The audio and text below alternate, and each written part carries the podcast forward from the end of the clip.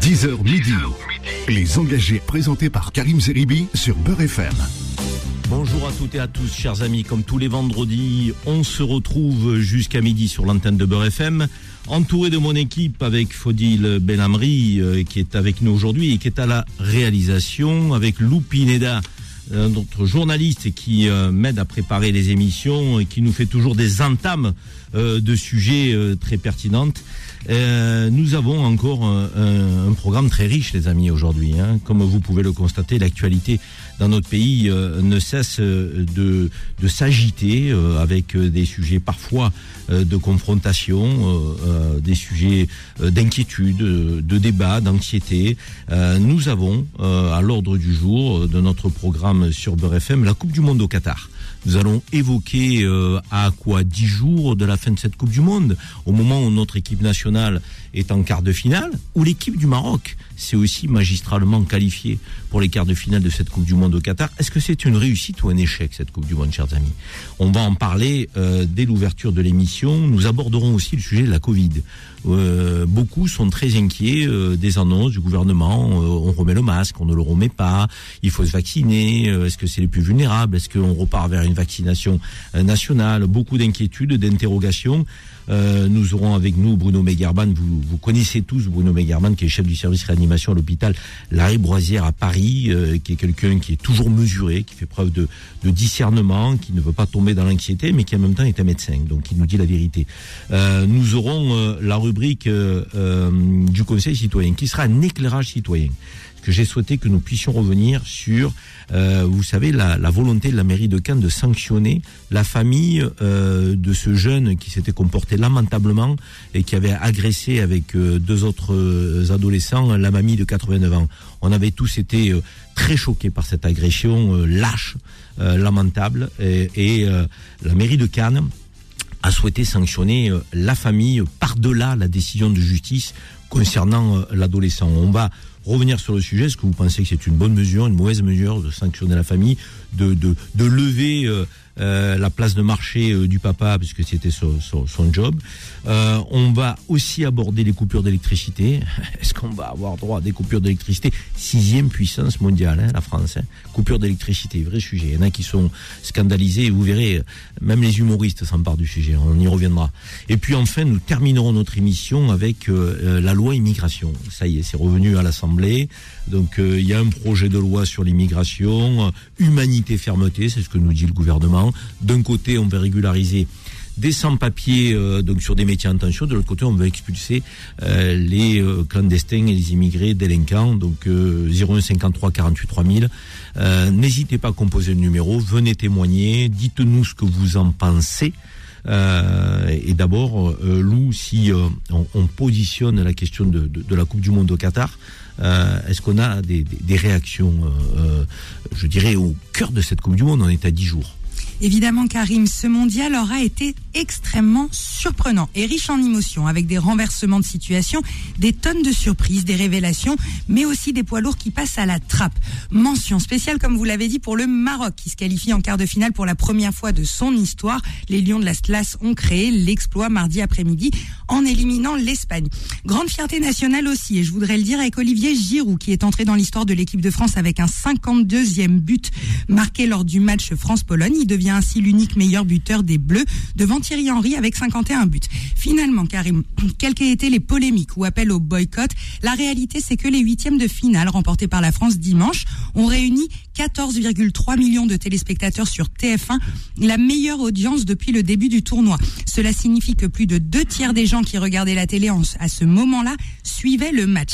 À titre de comparaison, la victoire des Bleus en huitième de finale du Mondial 2018 contre l'Argentine avait été suivie par moins de téléspectateurs avec 12,5 millions. C'est donc, a priori, le plaisir du sport qui remporte le match contre la morale politique. Merci Lou. Donc pas de boycott des téléspectateurs, c'est ce que nous dit Lou Pineda. On a eu un niveau de téléspectateurs supérieur donc pour la qualification de la Coupe du Monde euh, de, notre équipe nationale pour les quarts de finale que ce que nous avions eu il y a quatre ans pour la Coupe du Monde en Russie. Donc ça veut dire que les, les, les Français soutiennent leur équipe, euh, nous sommes derrière, nous sommes devant les écrans, nous soutenons euh, donc notre notre équipe nationale.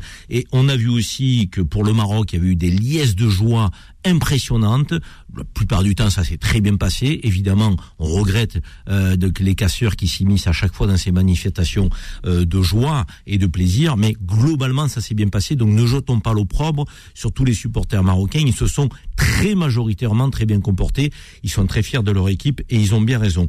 Sur l'équipe de France, donc vous avez cité effectivement Olivier Giroud qui a euh, donc battu un record, hein, puisqu'il est aujourd'hui le meilleur buteur. On peut pas ne pas avoir de pensée pour Karim Benzema, euh, qui a obtenu le Ballon d'Or et qu'on aime beaucoup euh, au sein de, de, de, de, notre radio, de notre station. Un petit coucou à, à Karim Benzema, en espérant qu'il va se, se rétablir euh, et qu'il reviendra très fort avec le Real de Madrid. Je suis sûr qu'il soutient cette équipe nationale où il a beaucoup de copains. Alors, on est en direct du Qatar. On est en direct du Qatar avec Michel Moulin. Michel Moulin, vous le connaissez tous. Michel Moulin, c'est un chef d'entreprise qui est le fondateur de euh, de 10 euh, Sport, euh, qui est euh, un site sportif qui est très suivi euh, c'est aussi celui qui a été candidat à la présidence de la Fédération française de football lors de la dernière euh, échéance. Il est au Qatar.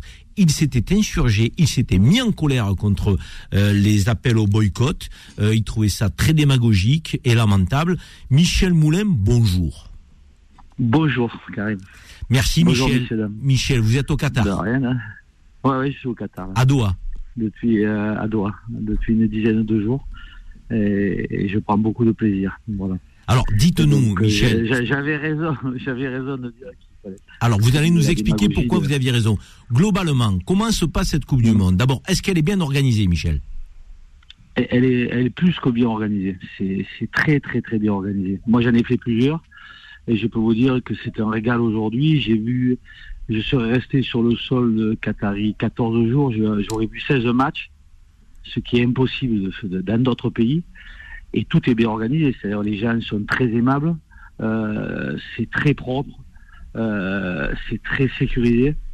Euh, on prend beaucoup de plaisir et on se voit tous, vous voyez, des anciens joueurs, des, anciens dirigeants, on est tous voilà, ensemble. Il y a du monde dans les stades, Michel Mais les stades sont pleins à craquer. là, ce soir, je, je, vois les deux, je vois Croatie, Brésil et Argentine et Pays-Bas, j'ai eu du mal à trouver des places. Michel, non, non, non, je suis euphorie et, j'avais raison de le dire. C'est-à-dire que c'est un endroit magique. En plus, le pays est magnifique. Hein. Hmm.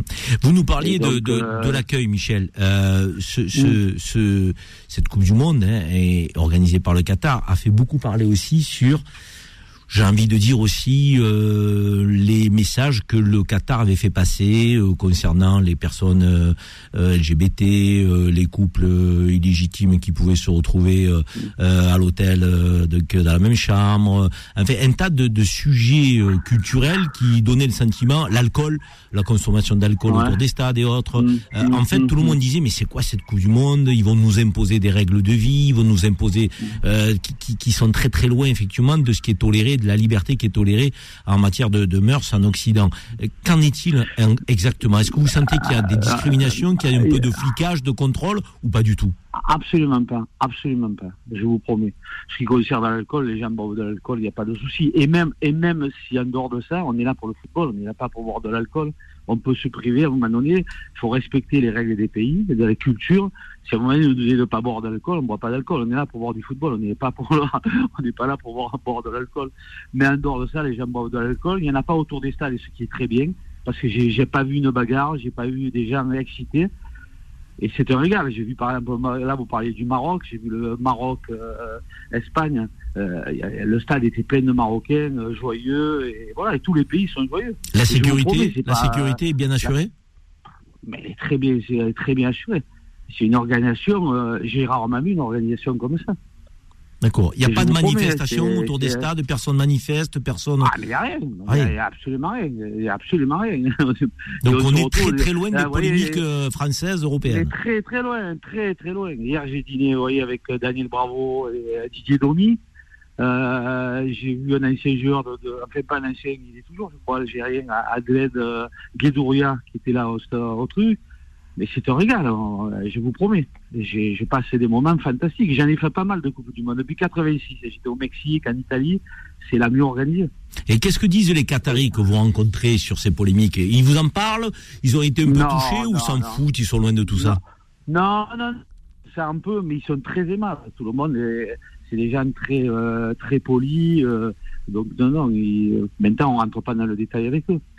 C'est pas le, le, le- le sujet, mais euh, en tous les cas, ils donnent une image de leur pays qui est très, très positive. Donc vous confirmez votre position à vous. Je me souviens il y a quelques semaines Mmh. euh, à l'antenne de Beurre FM, vous étiez mis en colère. Vous avez dit bon, il faut arrêter avec ces polémiques, c'est scandaleux. Ah, ben, Donc, euh, et au final, ces polémiques, elles sont nées pourquoi, Michel? Qu'est-ce qui se passe? C'est quoi? C'est parce que c'est un pays musulman Mais vous savez, vous savez- Non mais disons les choses. Je sais que vous je- faites pas de langue de bois, vous. C'est quoi le truc? Karim, c'est pas des pays musulmans, c'est pas des pays à côté qui voulaient pas la, la, la, la- euh, que le Qatar fasse quelque chose de bien, parce que c'est de la désinformation. Mais ce qui de très grave en France aujourd'hui. Mais, en plus, je l'ai vécu sur un sujet moi, moi-même, c'est la désinformation. De journalistes qui ne sont pas déplacés au Qatar et qui lisent des journaux et qui répètent par rapport à ce qu'ils disent, ils lisent dans, certains jo- journaux euh, qui n'aiment pas le Qatar. C'est ça le problème. Il n'est pas autre part. Et On règle des comptes avec un pays euh, aucun- sous le sceau du football. Aucun journaliste, aucun journaliste qui est présent ici dira du mal, à mon avis, du Qatar. hein. Hmm. Écoutez, Michel, restez là, avec nous quelques minutes. moi, allez, moi, moi, je vais vous dire un truc, je vais vous dire un truc. Là, je vais polémiquer un peu pour, pour vous amuser un peu, ça va vous faire rigoler.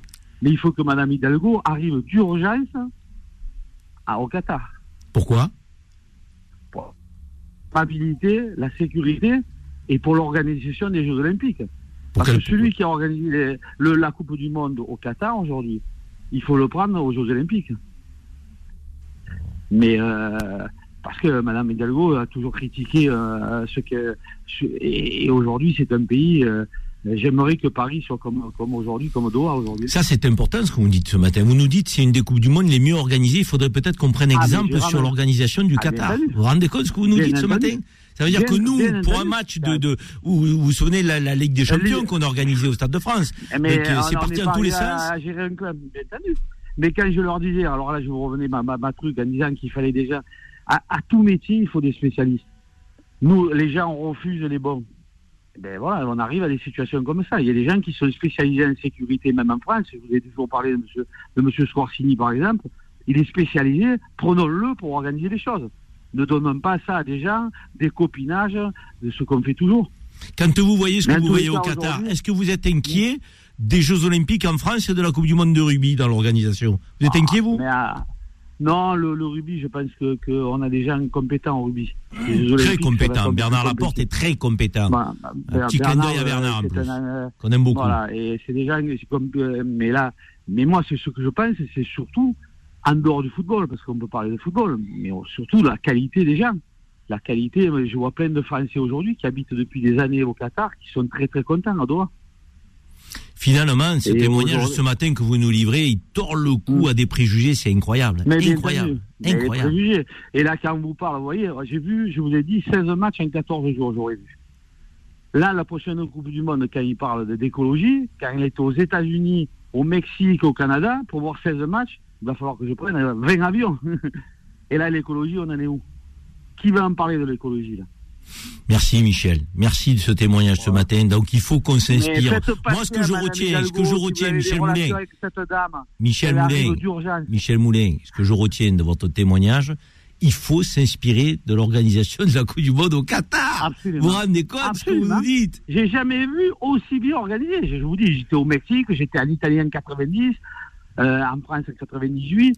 J'ai jamais vu une organisation comme ça. Ça jamais vu une Ça organisation va faire ça. plaisir euh, aux oiseaux de mauvais augure, hein, qui nous prédisaient Voilà. une Coupe du Monde de Qatar, échec total, Voilà. Non, les stades vides. Euh, Karim, dites-moi, dites-moi, attendez, attendez un petit toujours peu. les mêmes, Oui, toujours les mêmes. vous avez raison, Qui, font des, des, des trucs sans venir se déplacer, sans contrôler.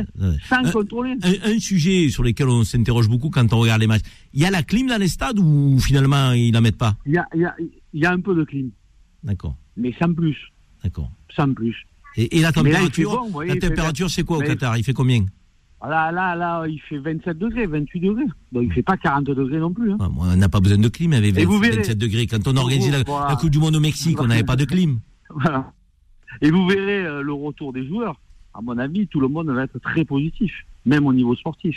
Il y a des hôtels fabuleux, euh, tout est bien organisé. Bon, Michel, Moi, merci. je suis ami avec David Mazon-Signy qui suit l'équipe de France. Il m'a dit qu'il avait jamais vu ça aussi. hein. Un ancien joueur qui suit l'équipe de France et euh, qui est dans le staff, il m'a dit c'est fabuleux. Merci Michel, merci de ce témoignage, euh, cher ami. Euh, euh, quand vous rentrez euh, du Qatar, vous nous faites signe, vous venez sur le plateau nous parler de tout ça dans le détail. Avec plaisir. Merci Avec plaisir. Michel, merci et on souhaite euh, bon match, bon match à vous. Hein. Donc euh, Coupe de France, euh, équipe de France, on souhaite effectivement à Michel Moulin de, de de voir la victoire de notre équipe nationale et il suit aussi le Maroc et on souhaite aussi la victoire du Maroc euh, qui représente le continent africain dans cette Coupe du Monde du coup euh, le- et le Maghreb en particulier et quelles que soient les tensions politiques, nous on dépasse tout ça, on est pour le Maghreb uni, on est pour euh, que, l'Afrique aille le plus loin possible dans, dans cette Coupe du Monde. On accueille sur notre plateau une avocate qui est aussi adjointe au maire en charge du logement de la ville de Nanterre, Samia Kasmi. Bonjour. Bonjour Karim Zerebi, bonjour Beurre FM. C'est un peu compliqué pour euh, venir jusqu'à nous? Écoute, oui, un peu compliqué. Un Bon. peu compliqué. ben, Vous êtes là, en tout cas, euh, c'est un plaisir pour nous. Cette Coupe du Monde au Qatar, euh, votre première réaction, c'est quoi? Euh, Vous compreniez le, le, les appels au boycott? Vous trouviez ça lamentable? Vous, vous- Est-ce que vous-même, vous la suivez? Vous aimez le football? J'aime beaucoup le football. Je, je suis une fan de, de football et je, de- bien évidemment, je soutiens à fond mon équipe du Paris Saint-Germain.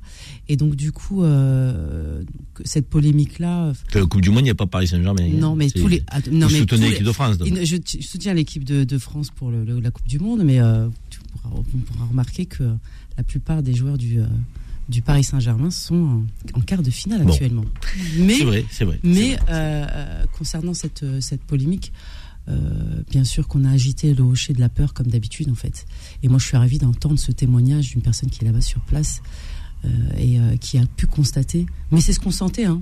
On sentait. Moi, je Pourquoi il y a eu toutes ces polémiques selon vous? Vous êtes une femme politique, vous êtes avocate de profession. Comment vous analysez ces polémiques qui, qui ont eu lieu avant la création, avant le, les démarrage de la Coupe du Monde?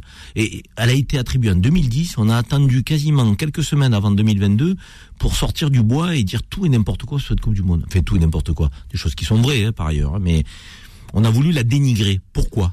Politiquement, bah, vous avez évoqué tout à l'heure les sujets qui pouvaient être compliqués, c'est-à-dire euh, l'interdiction de l'alcool, euh, une grosse, euh, une, grosse effectivement crainte sur la, le, le- le dénigrement ou euh, on peut appeler ça effectivement de, de, de- de racisme ou de discrimination envers les personnes euh, donc LGBTQ. Donc euh, voilà, peut-être que c'est ça politiquement qui a qui a amené Les droits de l'homme aussi, avec la construction des stades, les morts, les ouvriers. bien Ça, c'est pas un petit sujet quand Bien même. hein. sûr, c'est pas un Faut petit quand même le dire. Alors après, ça sauf- concerne pas que le Qatar. Bien évidemment, on n'en a pas parlé pendant, lorsqu'on a fait une, une Jeux Olympiques en Russie, on n'en a pas parlé quand on a fait une, Jeux. Olympiques en Chine. Ouais. Donc, euh, donc, enfin voilà. Pour moi, c'était purement un petit peu encore agiter le hocher de la peur, comme je disais tout à l'heure, mais surtout, effectivement, sur ces, politiquement. Est-ce que c'est parce que c'est un pays musulman? Est-ce que vous pensez, vous, que la question religieuse est rentrée en jeu? Oui, bien sûr, je le pense. Je pense aussi. Je peux pas ne pas passer à côté de ça. Euh, pour moi, c'était aussi un, un, su- un sujet. Et aujourd'hui, on a une démonstration euh, forte et, euh, et importante que c'est pas parce qu'on fait une Coupe du Monde dans un pays musulman que ça se passera mal, qu'il y aura de la violence, que ce sera que les gens seront maltraités. Donc on a une démonstration pleine. On le sent dans l'ambiance aujourd'hui. Moi, je regarde les matchs, il y a une ferveur et euh, on le retrouve euh, la ferveur de la Coupe du Monde. On se retrouve dans quelques minutes, les amis. C'est un sujet qui fait beaucoup parler. Appelez-nous au standard. Les engagés, les engagés reviennent dans un instant. 10h midi. Les engagés présentés par Karim Zeribi sur Beurre FM. Nous sommes de retour dans les engagés pour poursuivre notre émission. Nous sommes ensemble jusqu'à midi, les amis. Donc, euh, on a abordé le sujet de la Coupe du Monde au Qatar. Euh, réussite ou échec, on a eu un témoignage quand même qui a été très très fort de, Michel Moulin, euh, qui est le fondateur du site Le Disport, qui a été aussi candidat à la présidence de la Fédération française de football, qui est au Qatar et qui nous a dit tout se passe super bien, organisation euh, euh, quasiment parfaite, très bonne ambiance, les, les Qataris très accueillants. Il faut qu'on s'inspire euh, de la manière dont ils ont organisé la Coupe du Monde. Donc c'est un témoignage auquel on ne s'attendait pas euh, quelques jours après le, le- le début de cette Coupe du Monde, euh, alors qu'il y avait énormément de critiques. Nous avons le plaisir euh, d'avoir avec nous sur le plateau Samia Kasmi, qui est adjointe euh, au maire de Nanterre en charge du logement, mais qui est aussi avocate de profession. Merci Samia d'être avec nous euh, et nous allons aborder euh, tout de suite le sujet de la Covid.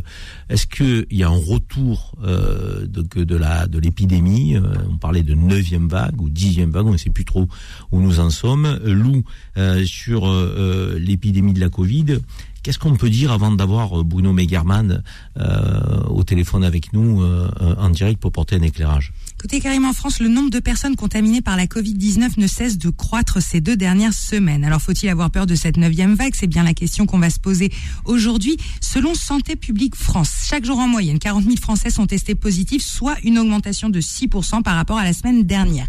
À date, nous en sommes donc à 6 771 hospitalisations sur les sept derniers jours, soit une augmentation de 16%. Idem sur les admissions en soins critiques en augmentation de près de 15% sur la dernière semaine. Et concernant les on en dénombre 435 sur les sept derniers jours, soit plus de 20%. Face à cette nouvelle vague et un taux d'incidence toujours en hausse, le gouvernement a lancé un appel solennel à la vaccination des plus fragiles et invite les Français à porter de nouveau le masque, notamment dans les lieux publics très fermés. Rappelons que seulement 33,9% des adultes portent systématiquement un masque dans les lieux publics. Alors avant d'avoir Bruno Begerban pour qu'il nous donne euh, donc son sentiment sur euh, euh, l'état, j'allais dire un peu de l'épidémie, mis dans le pays. Il est chef du service réanimation à l'hôpital Larry Broisière à Paris, je le rappelle. Donc quelqu'un qui euh, porte un éclairage toujours plein de discernement, de mesures, mais aussi euh, de, vérité. Je vous propose d'écouter la, première ministre euh, donc à l'Assemblée nationale. Écoutez ce qu'elle nous disait donc sur la situation dans le pays. Aider nos soignants, c'est être vigilants ensemble. Et je lance un appel solennel. Respectons les gestes barrières. Portons le masque dès que nous sommes avec des personnes fragiles ou dans des zones de promiscuité comme les transports en commun. Ce sont des petits gestes qui sauvent des vies. Nous le savons, ils sont décisifs pour faire reculer l'épidémie. Bruno Begerban, bonjour. Bonjour euh, Karim. Merci euh, professeur d'être avec nous. Merci à vous. Euh, on, évoque la Covid ce matin avec cette épidémie. on a envie d'abord de vous poser la question, où en sommes-nous Bruno bah, écoutez, nous sommes toujours dans cette fameuse neuvième vague de la Covid. Euh, le nombre de cas de contamination continue à augmenter, même s'il est vrai, depuis cette semaine, nous assistons à une réduction de la vitesse de progression de l'épidémie, ce qui laisse penser que peut-être euh, le pic de l'épidémie devrait arriver assez rapidement. Quand on parle d'épidémie de la Covid aujourd'hui et de vague, on a l'impression que ça n'a rien de comparable à ce qu'on a connu. Euh, vous n'êtes euh, pas saturé aujourd'hui dans les services de réanimation. Quelle, quelle est la situation concrètement euh, en matière de disponibilité de lits Est-ce que le, le, personnel aujourd'hui est, est, est dépassé ou il maîtrise la situation? Alors, comme vous savez, évidemment, la situation aujourd'hui en termes de Covid n'a strictement rien à voir avec ce qui s'est passé en mars-avril 2020. La couverture vaccinale reste très bonne et très bien. les vous entend mal, Bruno.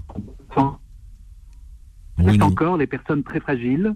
Allô Oui, oui, c'est bon, c'est revenu. Euh, pardon. Donc le problème reste les personnes les plus fragiles, ceux qui ont des comorbidités âgées. Ça passe mal. On va essayer de vous rappeler. Euh, Samia Kasmi, euh, vous êtes inquiète, vous, de cette neuvième vague? Qu'est-ce que vous en pensez? Vous, vous estimez qu'on maîtrise la situation ou pas? Non, pas, inquiète, mais je dirais que c'est bien beau de faire des discours à l'Assemblée, de faire des appels solennels. Mais je pense que le gouvernement euh, devrait donner les moyens, les moyens euh, aux services hospitaliers, aux moyens aux urgentistes, des moyens aux infirmiers, aux infirmières et des moyens surtout aux médecins. Pour vous, le problème, c'est l'état de l'hôpital public C'est l'état de l'hôpital public. Pour moi, c'est l'état de l'hôpital public. Aujourd'hui, les, les, gens comme moi, on fait attention aux gestes barrières, on essaye effectivement, lorsqu'on sent qu'on a un petit rhume, de se, de, de pas, de pas être trop dans, avec, euh, avec un groupe de personnes. Donc on a ça, on a ça. La, quasi pas, les personnes sont, sont, vaccinées, donc on a ces gestes barrières qui sont quand même ancrés en nous. Aujourd'hui, s'il y a un problème, et qu'il y a effectivement une saturation, c'est les moyens qui ne sont toujours pas donné En, tant qu'élu euh, et citoyenne, évidemment, mais en tant qu'élu, vous êtes favorable euh, à l'obligation du masque dans le transport public, par exemple? Au retour de, l'obligation du masque, où vous dites euh, chacun doit faire en, son âme et conscience, que se, se, protéger s'il estime nécessaire, mais ne pas obliger les gens à porter le masque dans les espaces publics fermés, j'entends. Hein. Quel est votre avis là-dessus? Je pense qu'on est responsable. Qu'aujourd'hui, depuis 2020, ce qu'on a vécu, aujourd'hui, euh, les citoyens et citoyennes sont responsables. Et s'il y a une situation d'alerte, euh, d'alerte et des pouvoirs publics ou des médecins, bien évidemment que les, que les citoyens et citoyennes se, se confirmeront et feront en sorte. Donc vous n'avez, vous n'êtes pas pour l'obligation. Je ne suis pas pour l'obligation. Bruno Begarban, vous êtes de retour avec nous. Bruno, vous nous entendez? Oui, tout à fait. Je vous entends très bien. Magnifique. Euh, l'obligation du masque dans les transports publics, notamment, est-ce que vous y êtes favorable ou pas? Non, moi je reste plutôt favorable à la recommandation. Je crois qu'aujourd'hui tout le monde sait quels sont les risques euh, de la Covid-19, euh, quels sont les moyens de, la prévention, et notamment d'éviter d'être contaminé.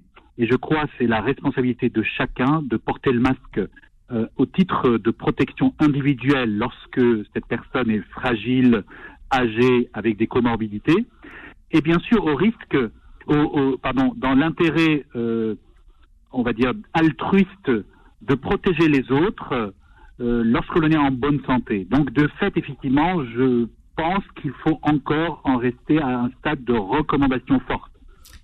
Ce qui est plus important, évidemment, c'est d'encourager aujourd'hui à la vaccination, et notamment au rappel vaccinal des personnes les plus fragiles, car là, ça prévient des formes graves de la maladie. Pour vous, la, le rappel vaccinal doit concerner uniquement les personnes vulnérables ou on doit avoir un spectre plus large?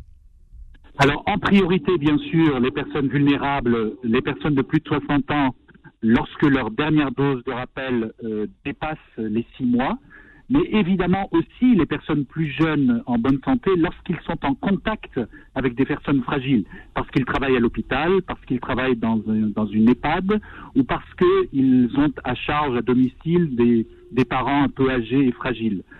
Euh, bien sûr, dans la mesure du possible, tout le monde pourrait se faire vacciner, mais en priorité les personnes fragiles.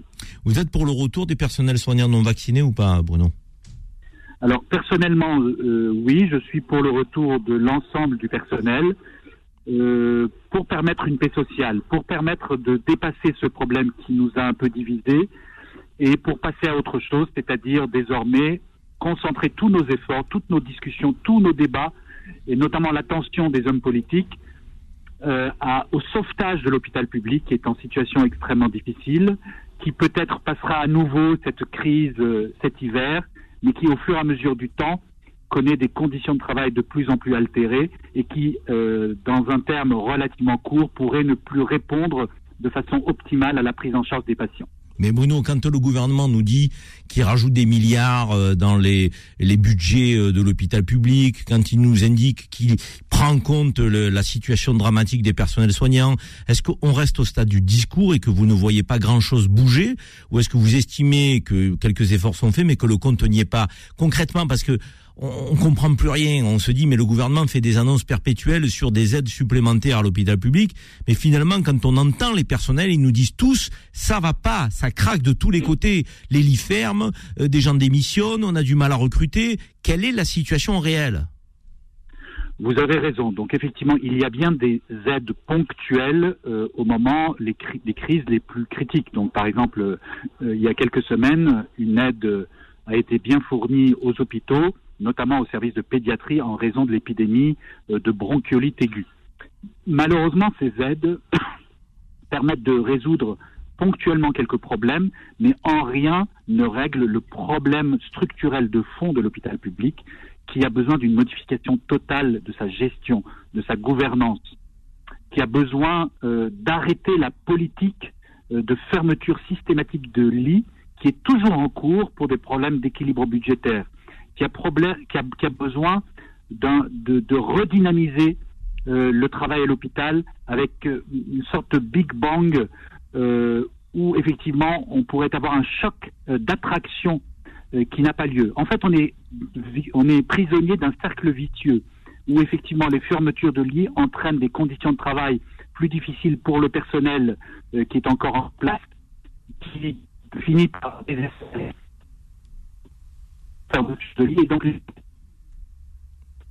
ça passe mal. En versant quelques, ce n'est pas en versant quelques millions d'euros de plus qu'on peut résoudre le problème. Merci Bruno Megerman d'avoir été avec nous sur Beurre FM ce matin.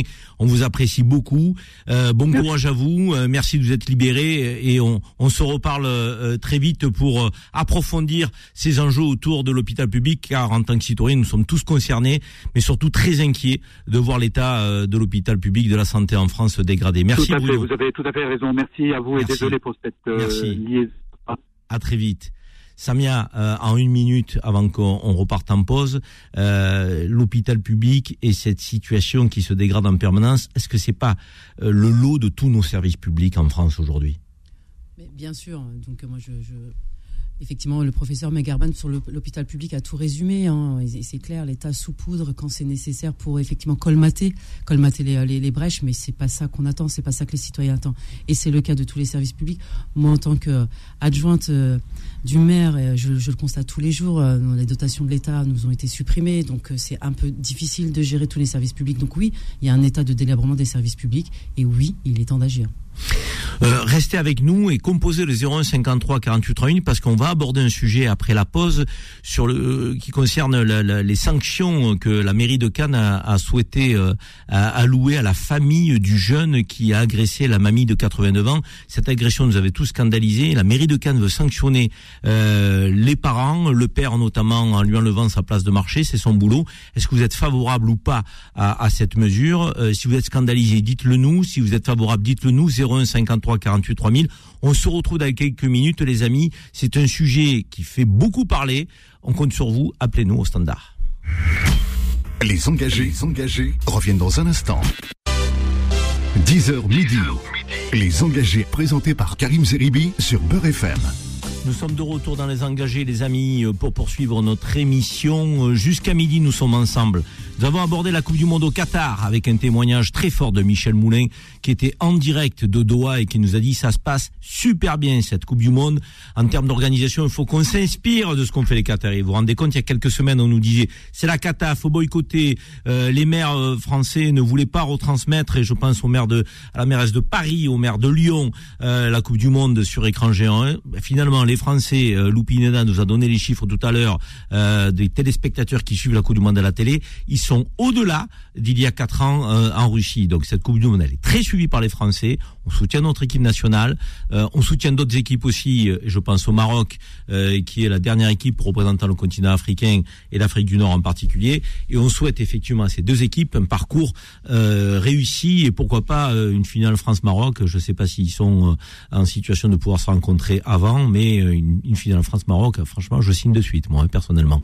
on a abordé ensuite la Covid avec Bruno Megarban qui nous a dit Bon, l'hôpital public euh, craque dans tous les sens, mais ça, c'est pas nouveau. Euh, c'est pas la Covid. Euh, même si la Covid aggrave la situation, on fermait des lits, les gens démissionnés, le personnel soignant désenchanté. Que fait l'État? Ben, il colmate des brèches, mais on n'a pas de véritable plan pour réformer nos services publics et surtout leur donner la possibilité de d'être au plus près des citoyens de la meilleure manière. je vous propose d'aborder maintenant un sujet qui est sensible mais qui doit être abordé sans tabou, sans a priori, euh, dans nos débats, c'est le sujet de la délinquance des mineurs, avec euh, euh, la volonté de remettre les parents au, centre de leur responsabilité quand un mineur commet un acte de, délinquance. Lou, on a eu cette affaire euh, canoise euh, avec euh, la mamie de 89 ans qui a été agressée par trois adolescents euh, délinquants, il faut les appeler comme tels. on n'agresse pas une mamie sans être nommé comme ça. ils l'ont agressée et ils sont en centre d'éducation fermé, je crois, tu vas nous le confirmer. Et derrière cette, cette agression et, et, et ces sanctions euh, que la société doit euh, impérativement euh, attribuer à ces jeunes délinquants adolescents, le maire de Cannes, je crois, a souhaité prendre une mesure qui touche la famille. Explique-nous, pose-nous un peu le cadre du débat qui devient polémique, mais qui doit rester débat, parce qu'encore une fois, on doit pouvoir débattre de tout. Comme vous dites, Karim, c'est effectivement une affaire qui fait polémique. On va prendre les choses dans le bon sens. Rappelez-vous, le 29 août dernier, comme vous l'avez dit, Angèle Ouin, 89 ans, est violemment agressée et frappée par plusieurs mineurs de 14 ans pour lui soutirer une dizaine d'euros. Deux la frappe et l'agresse, un qui filme. Pour sanctionner les parents du mineur qui a porté les fameux coups contre Angèle, la mairie de Cannes a décidé de leur retirer leur place au marché qu'ils occupaient puisque c'était leur business. David Lisnard, maire de Cannes, a publié un communiqué dans lequel il appelle les parents sont responsables de leurs enfants mineurs et cette notion doit avoir un sens concret. Rappelons quand même que les deux mineurs poursuivis pour vol avec la circonstance aggravante des violences encourent 5 ans d'emprisonnement et 7500 euros d'amende. Alors faut-il sanctionner les parents des mineurs délinquants ou changer tout simplement les lois concernant les mineurs? C'est ça dont on va discuter tout de suite. La mamie s'appelle Angèle, c'est ça? Angèle Ouin. Ben, on l'embrasse bien fort, Angèle. On pense à elle, effectivement, on espère euh, qu'elle a retrouvé un peu de sérénité euh, après cette agression euh, d'une violence inouïe et totalement scandaleuse. Angèle, on fait un gros bisou en tout cas. on va lancer la rubrique le Conseil citoyen parce que quand on accueille sur Beurre FM notre avocat Hervé Serrouchi, on le fait toujours de cette manière. Le Conseil citoyen. Bonjour, maître Serroussi. Bonjour. Merci d'être avec nous. Alors c'est plutôt un éclairage citoyen. Et en plus, vous avez euh, une confrère qui est avec nous sur le plateau, Samia Kasmi, avec laquelle vous avez déjà échangé la dernière fois puisqu'elle était au téléphone. Là, elle est en direct avec nous en plateau et vous êtes au téléphone. Euh, nous souhaitions euh, que tous les deux, vous, vous, vous, puissiez nous porter non pas un conseil citoyen aujourd'hui, mais un éclairage citoyen sur ce sujet de la délinquance des mineurs et de la responsabilité des parents. Mais avant que vous vous exprimiez tous les deux, je voudrais qu'on on met un son euh, qui est euh, le témoignage sur TPMP chez Cyril Hanouna de l'avocat euh, de la famille et du papa de ce jeune délinquant qui nous disait la chose suivante c'est le comportement disproportionné et la mesure disproportionnée qui, qui, veut qu'on retire à ce monsieur le droit de travailler. Mais excusez-moi de le dire, c'est le monde à l'envers. On ne peut pas d'un côté venir demander la responsabilité des parents et retirer le, travail qui permet à ce père de payer. Je veux dire, il faut qu'on soit un peu raisonnable. Maître Serroussi, alors, est-ce qu'on est déraisonnable euh, en sanctionnant euh, le père de ce jeune délinquant et en lui enlevant sa place de marché, qui est son gagne-pain, question de job Qu'est-ce que vous en pensez spontanément en tant que citoyen, mais de surcroît, homme de droit, puisque avocat? Hum, Karim, en tant que citoyen, j'allais dire, on a une volonté, bien évidemment, et vous l'avez dit, que la mamie, la petite Angèle, hein, puisse se rétablir rapidement. Et puis, on a une volonté de se dire ben, finalement tout ce qui va toucher à la famille, tout ce qui va toucher à l'éducation, parce qu'il y a peut-être une carence éducative dans ce dossier, puisse être prise en considération pour faire en sorte ben, de réparer le préjudice qu'a subi cette dame. En tant qu'avocat, en revanche, je trouve cette mesure effectivement, et je rejoins l'avocat de ce monsieur, pour autant un peu disproportionnée. Ça veut dire qu'à mon sens, euh, effectivement, vous avez un article, l'article 1242 du Code civil, qui prévoit que les parents sont responsables du fait de leurs enfants au niveau civil, mais pas au niveau pénal. Il faut rappeler qu'il y a une réforme euh, de l'ordonnance de 45 qui a prévu une césure du procès, qui a prévu euh, une condamnation dans un premier temps et une prise en charge des dommages des intérêts dans un second temps, qui euh, laisse l'enfant au milieu de la scène, qui laisse l'enfant au milieu du procès pénal, et dans lequel le parent finalement n'est responsable que sur les dommages à intérêts potentiels à demander auprès de l'enfant concernant les dommages qu'il aurait causés à la mamie. Je ne vous cache pas, Karim, que cette mesure prise par le maire de Cannes me choque à moi en tant qu'avocat un peu, parce que pour moi, elle dépasse euh, ce qu'on a l'habitude de voir dans le cadre euh, des sanctions appliquées aux parents. Samia Kasmi, est-ce que vous êtes comme votre confrère marseillais, euh, Hervé Serroussi je le rappelle toujours parce que c'est une réalité. Moi, quand je vais à Marseille, j'en entends souvent parler. C'est une figure montante du barreau de Marseille. Et il nous dit qu'il est choqué par la volonté du maire de Cannes de sanctionner ce père de famille. Est-ce que vous partagez son avis? Oui, je, rejoins euh, mon confrère. Euh, euh, tout d'abord, effectivement, je souhaite tous mes voeux de prompt rétablissement à, cette mamie, effectivement, qui a, subi, effectivement ce, préjudice. Et bien évidemment, qu'en tant qu'avocate, je rejoins donc, mon, confrère, c'est disproportionné et ça entraîne ça, des conséquences juridiques qui sont tellement énormes et ça, ça nous pose, ça met à mal plusieurs principes pour lesquels nous on se bat, les avocats, les principes qui ont été institués par, par les lois, par les règles, par, le, code, civil, le code pénal. Donc pour nous, effectivement, c'est assez choquant. Mais euh, je, me, je me fais l'avocat du diable. Euh, il a 14 ans, euh, ce gamin. Donc c'est pas quelqu'un qui est élevé par une maman toute seule, qui a un gamin de 17 ans, qui peut faire la loi à la maison et qui fait deux têtes de plus que sa maman. Ça arrive, ça. Et dans ces cas-là, il faut plutôt soutenir, accompagner la maman qu'éventuellement la sanctionner. Mais là, on a une famille avec quelqu'un qui a 14 ans, qui commet un acte de délinquance, et euh, un père de famille qui a essayé de trouver un alibi lorsqu'il a été interrogé euh, par la police à son fils. Ça veut dire que ce père de famille n'a pas daigné reconnaître, euh, fort de, toutes les preuves qui étaient réunies, euh, que l'action de son fils était condamnable, était honteuse, était scandaleuse. Et moi, je, je- je parle d'un temps que les moins de 20 ans ne peuvent pas connaître, mais quand nous, on faisait une bêtise à la maison, quand on rentrait, on en prenait une deuxième de sanction, euh, qui était celle effectivement des parents. Là, on a l'impression que les parents veulent défendre coûte que coûte leurs enfants, même s'ils sont indéfendables. Est-ce que ça, ça ne doit pas être sanctionné quand même D'aller chercher un alibi à son gamin de 14 ans qui a commis un acte de délinquance lamentable et d'essayer de, de- de lui trouver euh, euh, des circonstances atténuantes. Plus que ça, un alibi? Attendez, excusez-moi, mais là, il joue pas son rôle de père. Il est à côté de la plaque, le gars. Il faut qu'on en reste à quoi? À une mesure de responsabilité civile qui est éventuellement une compensation financière Ou il faut qu'on lui dise, monsieur, c'est ce que vous avez fait, et c'est en dehors des clous. Mettre des enfants au monde implique de responsabilités. Là, vous n'avez pas fait face à vos responsabilités. La justice va vous le rappeler. Est-ce qu'on ne doit pas, à un moment donné, se pencher sur ce sujet-là? Maître Serroussi. Pour euh, évidemment. Alors euh, euh, là, on est encore une fois, Karim, hein, cette histoire. Vous parlez sûrement de l'histoire du coiffeur, parce que Oui. les médias qui ont évoqué, c'est que le papa avait euh, tenté d'interpeller un coiffeur à qui il avait demandé de déclarer au service de police que son fils était chez le coiffeur au moment où les faits se sont produits pour éviter que son fils soit sanctionné. Alors ça, si vous voulez, pour l'instant, moi, ça ne ressort d'aucune procédure pénale, d'ailleurs à laquelle je n'ai pas accès. Ça veut dire que c'est ce que les médias disent, c'est ce que on entend à droite à gauche, mais si effectivement ce que vous dites est avéré, pour moi, évidemment, on est dans la constitution d'un dossier pour éviter des, et, euh, pour faire en sorte plutôt que le jeune enfant échappe à la sanction pénale qui est la sienne, et auquel cas on est sur un plan moral, j'allais dire très discutable, mais euh, pour moi on est sur deux sujets totalement différents, Karim. On est sur d'un côté euh, une sanction du maire de Cannes de ne pas reconduire une autorisation d'occupation du territoire public à un père qui a une place de marché depuis plusieurs années, et d'un autre côté euh, savoir si moralement ou pas le papa a commis une faute en tentant de faire échapper son fils à une sanction pénale. Parce que moi, ce que je veux dire, Karim, c'est concrètement que va faire maintenant le maire de Cannes?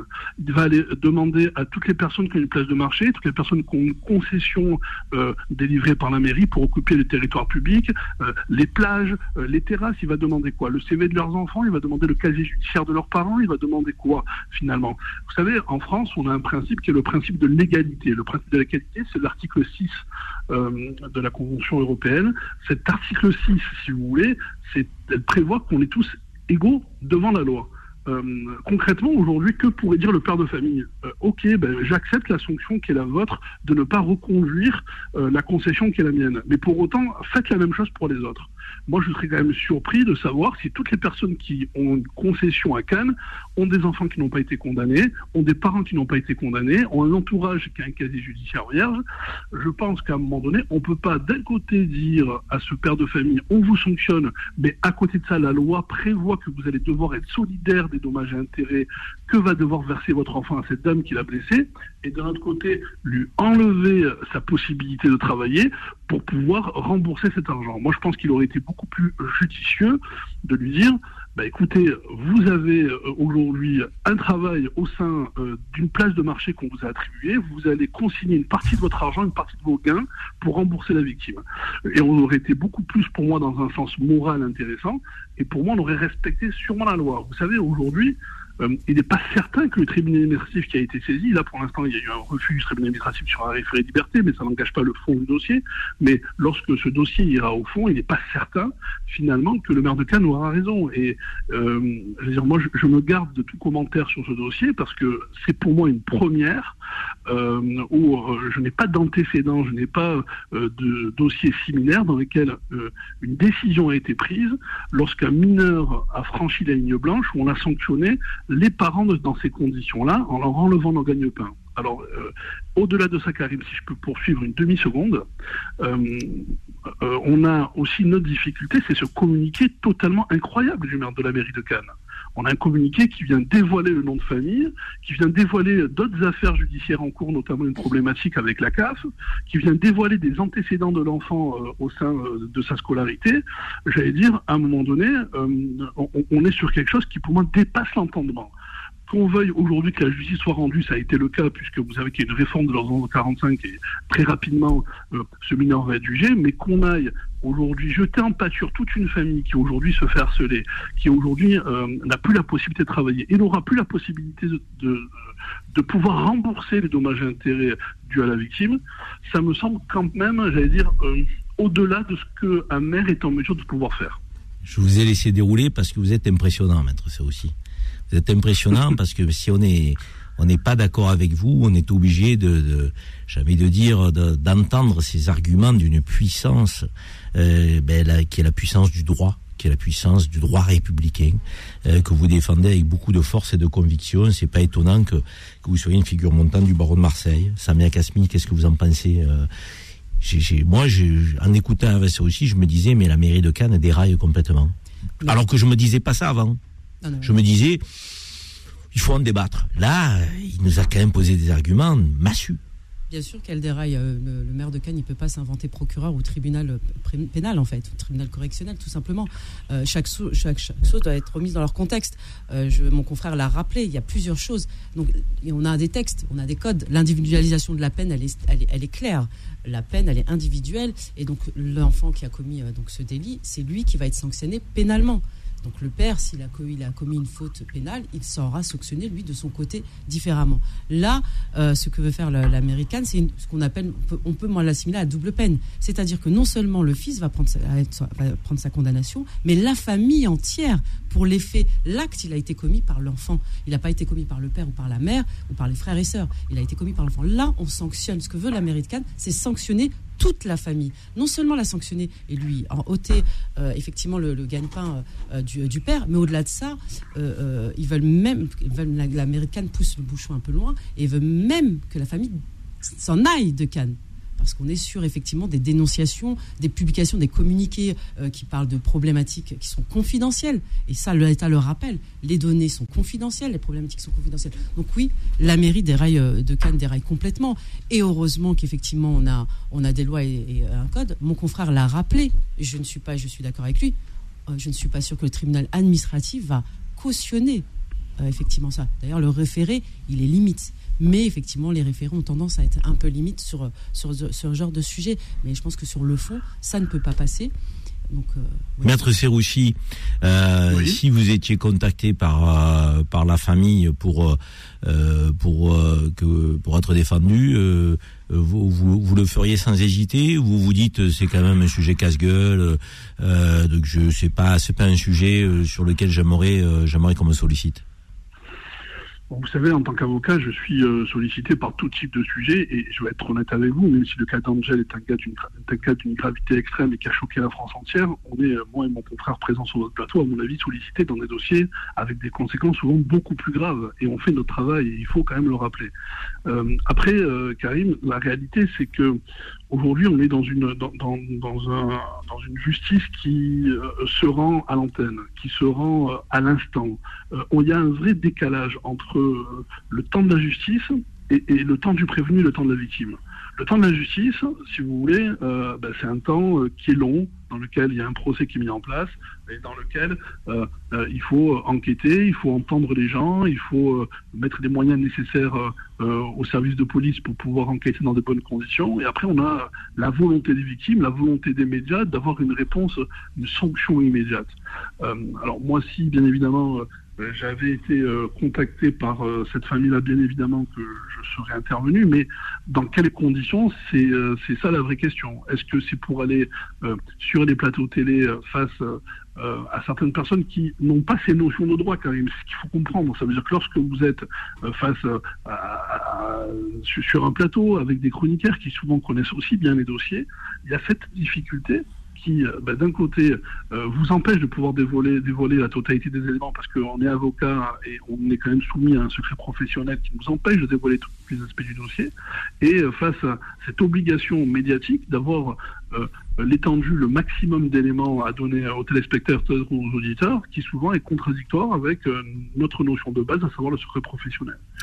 vous savez, j'ai vu l'émission dont vous avez fait passer l'extrait chez, chez, Cyril Hanouna, TPMP c'est Hanouna qui est une émission pour moi de grande qualité, que j'apprécie beaucoup, mais d'un autre côté, c'est vrai que euh, est-ce que ce papa aurait dû se présenter euh, à cette émission? Là, c'est un point d'interrogation. Vous, vous, lui auriez pas conseillé? Vous lui auriez déconseillé?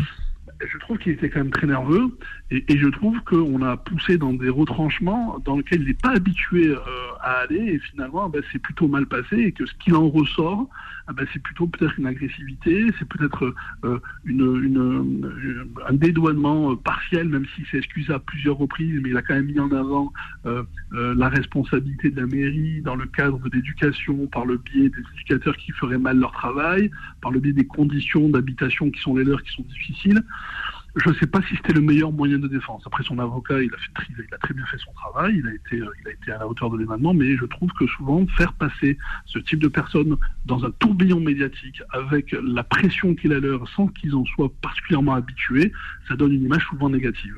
Voilà. Vous n'avez pas tort, mais en même temps, moi, je connais bien Cyril Hanouna, c'est un ami, euh, donc j'ai j'ai organisé des, des, émissions, on a, on, a, on a été sur Balance ton poste ensemble pendant quatre ans. La force de TPMP, hein, donc, qui n'est pas Balance ton poste, c'est d'avoir en temps réel, quasiment dans l'immédiateté, les acteurs euh, des sujets d'actualité. Et là, en l'occurrence, euh, le fait que le père, euh, qui euh, était sanctionné par la, la, la, mairie de Cannes, puisse s'exprimer pour donner son sentiment et aussi l'état dans lequel il était après avoir appris cette nouvelle, est, est un aspect, certes, qui n'est peut-être pas fondamental sur le plan juridique. Et là, j'entends effectivement euh, le fait que vous parliez un peu de justice médiatique, mais c'est important vis-à-vis de l'opinion euh, de savoir dans quel état se, se, se, se, situait le père et la famille globalement, parce qu'il a d'autres enfants, euh, il a un loyer à payer, euh, et euh, quand on a un enfant qui a fauté, euh, ben pour autant, il faut s'occuper des trois autres et, faire en sorte que ça puisse fonctionner dans le foyer. Et, et, et qui viennent dire que ben, le privé de son emploi, ça le privé aussi de pouvoir exercer ses responsabilités familiales euh, en dehors du fait qu'il ait failli pour euh, pour celui qui a agressé Angèle, la mamie. Euh, bon, c'était important peut-être que l'opinion l'entende.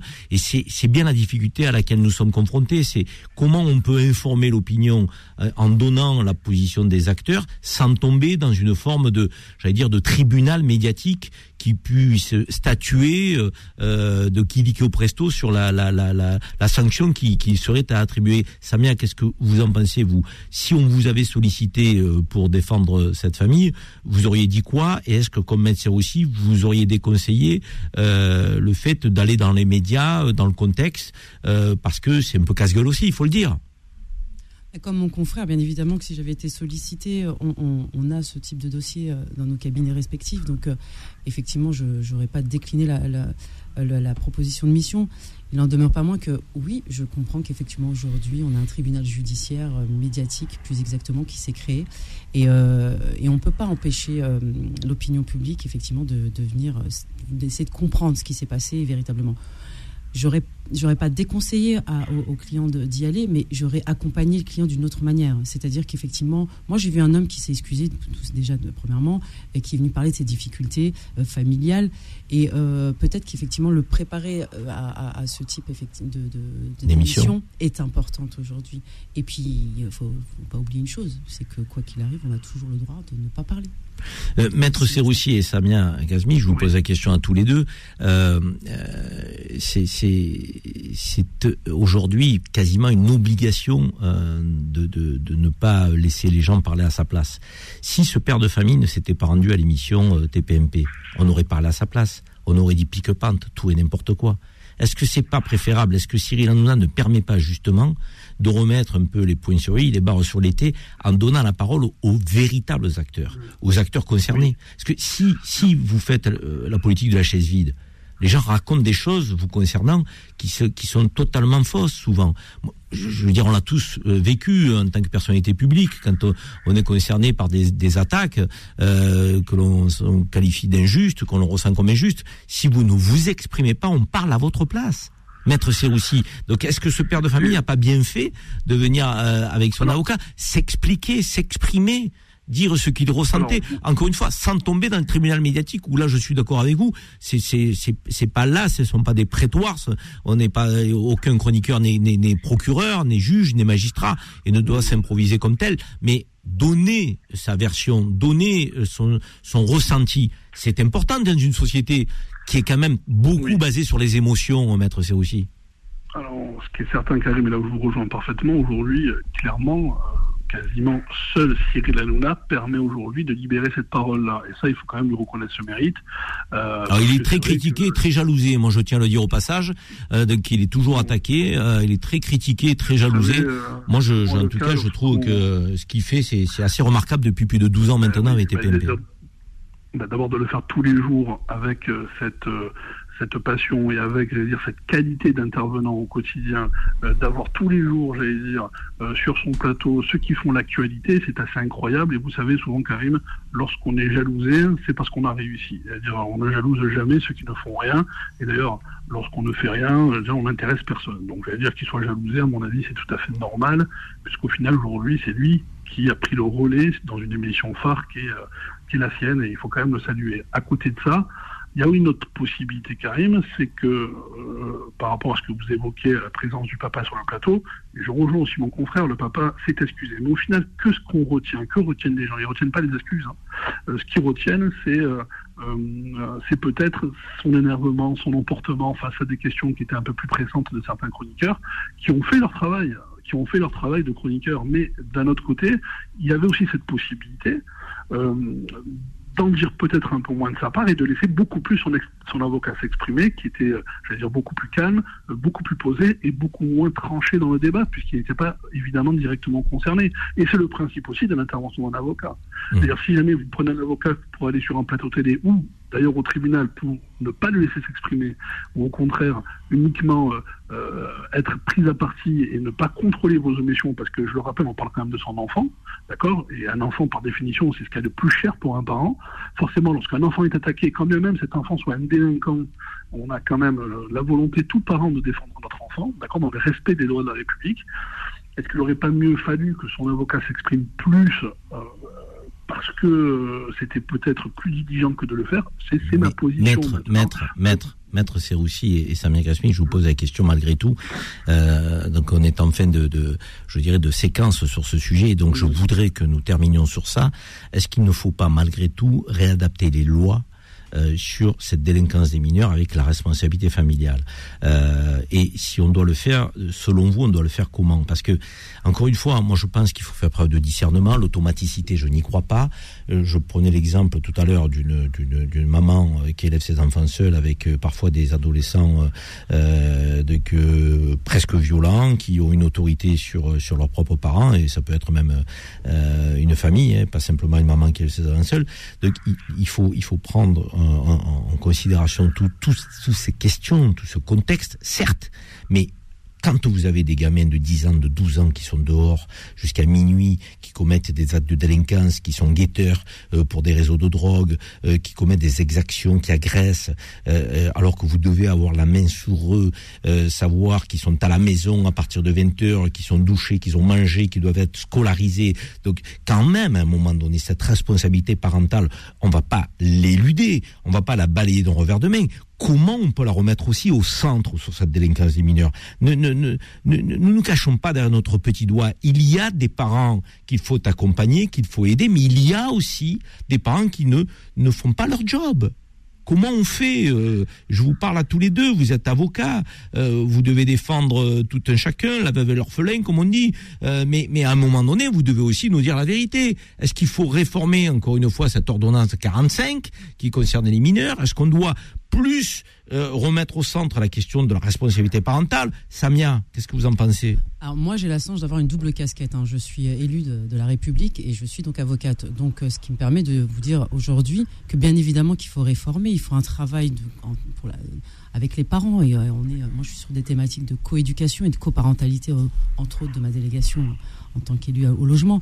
Mais bien évidemment, euh, Karim, qu'il faut, euh, qu'il faut réformer cette loi et qu'il faut l'adapter à la réalité de l'époque à laquelle on vit, à la réalité que certains. Donc c'est quoi? Plus de sanctions pour des mineurs euh, de, qui doivent être traités un peu comme des adultes, c'est ce que vous nous dites? Ou alors mobiliser encore une fois et, beaucoup plus les parents dans le cadre des, des, sanctions euh, de, qui, qui, sont attribuées. Comment on fait? Qu'est-ce qu'on fait? faut pas, Il ne faut pas non plus revenir sur tous nos principes. On a des principes fondamentaux en France qui sont la prévention. Je pars sur le principe qu'il faut d'abord prévenir et sanctionner et adapter les sanctions. Mais il faut d'abord un travail de prévention et un travail de prévention à tous les, avec tous les acteurs. On a des institutions, on a des services publics, on a la, la protection euh, de, de, de, la jeunesse, on a les services administratifs euh, de, des services de l'enfance. Donc tout ça, c'est un même, une même chose. Il faut qu'on se retrouve et qu'on parle en tant qu'acteur et que bien évidemment soient associés les procureurs et les magistrats de la France. Hervé Serroussi, vous en pensez quoi Moi, je, je, je, reste convaincu que qu'il faut bouger. Euh, je vous le dis, euh, je, je, je, dis pas comment, j'ai pas cette prétention, mais il faut remettre les parents au centre. L'éducation, c'est pas simplement euh, l'éducation nationale euh, qui doit s'en occuper, c'est d'abord et avant tout les parents, et ensuite l'éducation nationale est là pour vous enseigner, pour vous inculquer une culture générale. Donc, mais remettons euh, les choses un peu à leur place. Les parents ont un rôle fondamental, Hervé.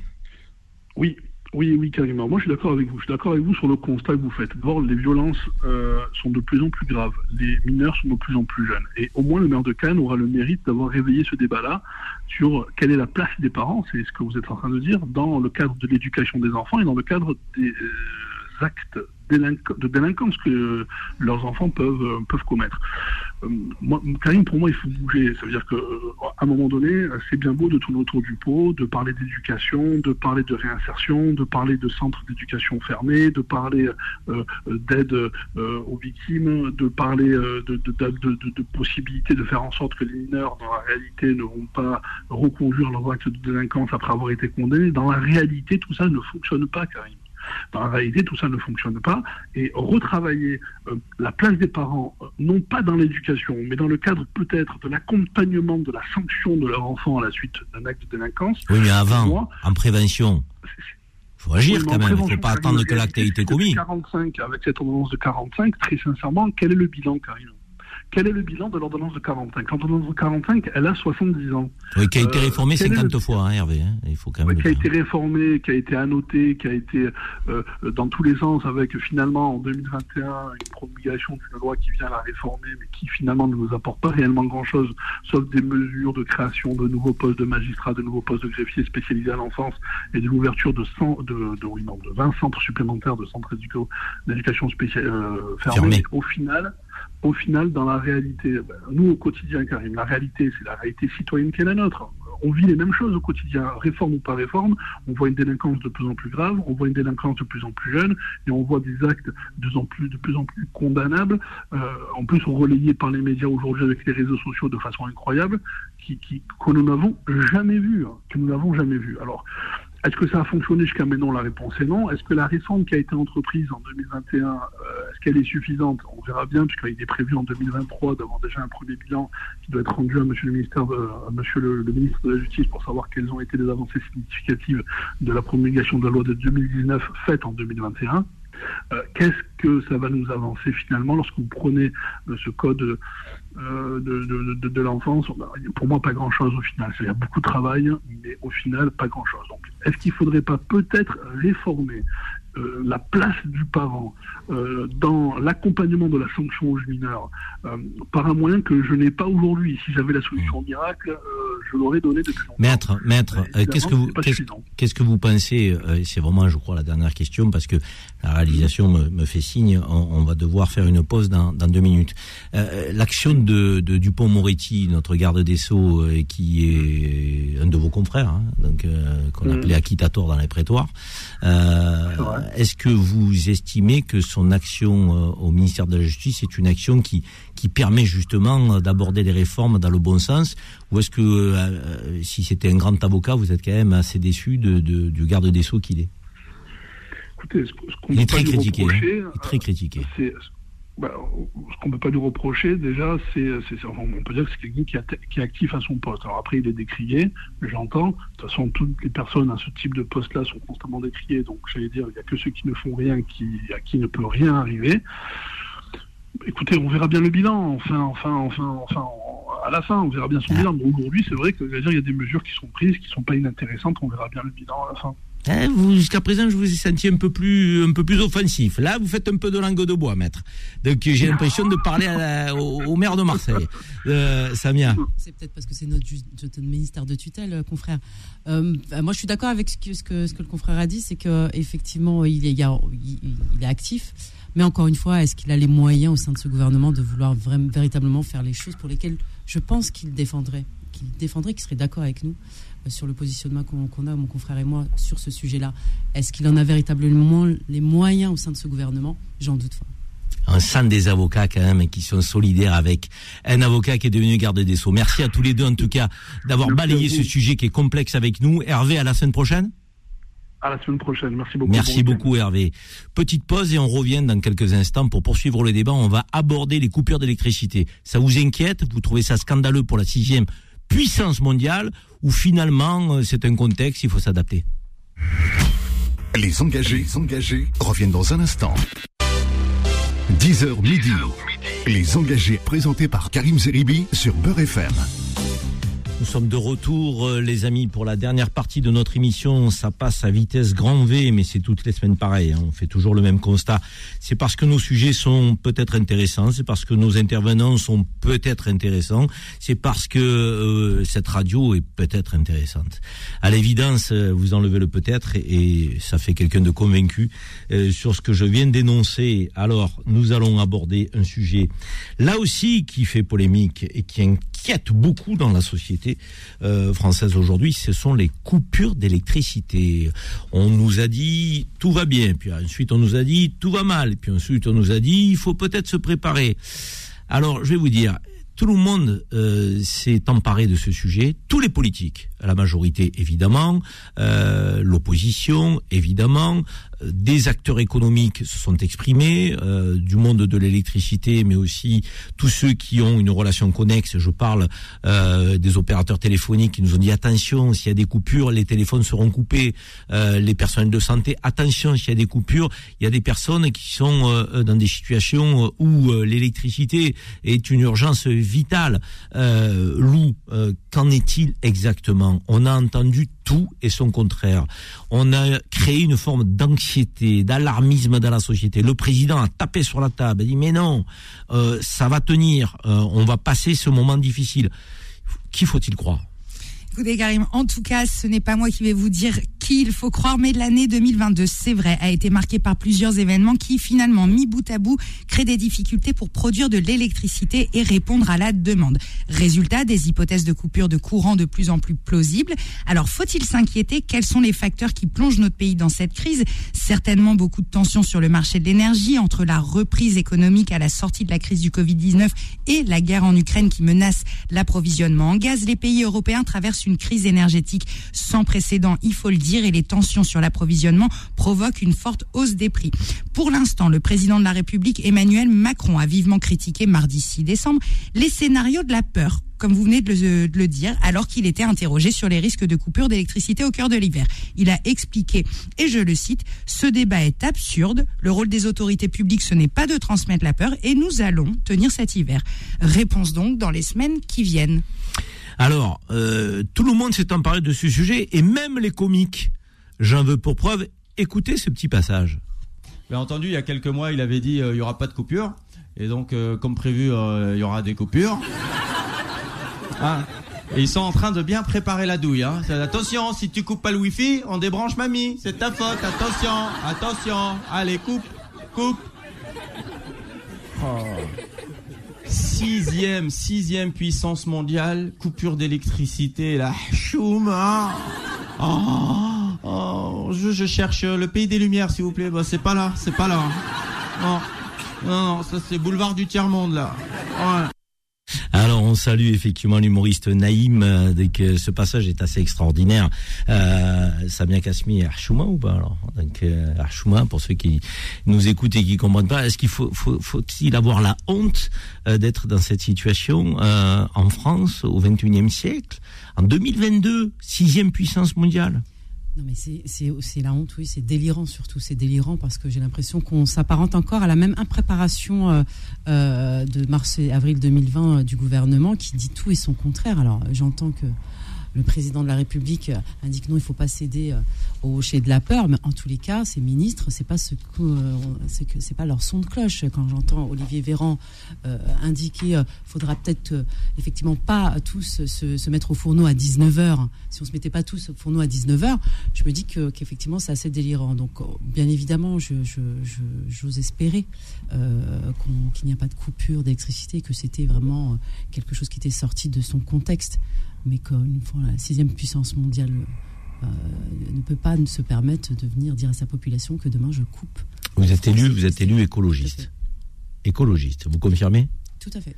Bon, alors l'élu écologiste, qu'est-ce qu'elle dit euh, euh, de cette situation euh, dans la mesure où pas mal d'experts, alors certains partisans, mais d'autres pas, ont accusé aussi ceux qui nous ont gouvernés de faire preuve d'une absence de, capacité à, se projeter dans l'avenir en se laissant emporter par la, la pression écologiste et notamment François Hollande avec Nicolas Hulot dans son gouvernement en fermant les centrales nucléaires, en nous euh, faisant croire qu'avec les énergies renouvelables, euh, qu'on allait faire face euh, à, nos besoins énergétiques.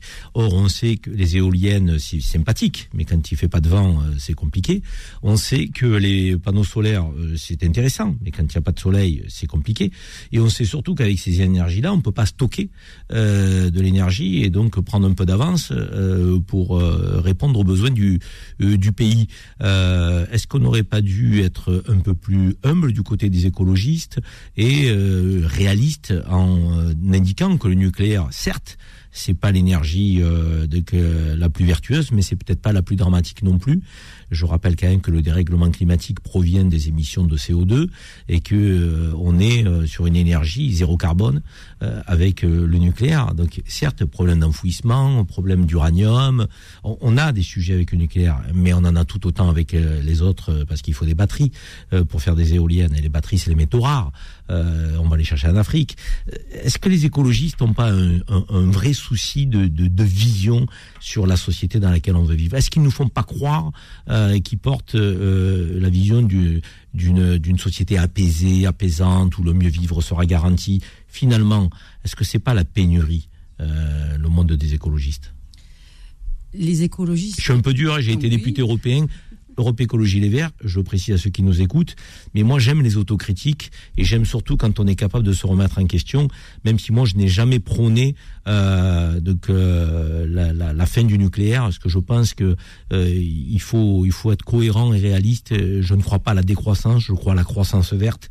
Donc voilà, mais c'est ce qui est important, c'est parce que moi je pense, c'est ce qu'ont porté les écologistes et la situation dans laquelle on se trouve là, c'est certes pas leur faute à 100%, mais ils ont peut-être une responsabilité dans la vision qu'ils portent, non, Samia?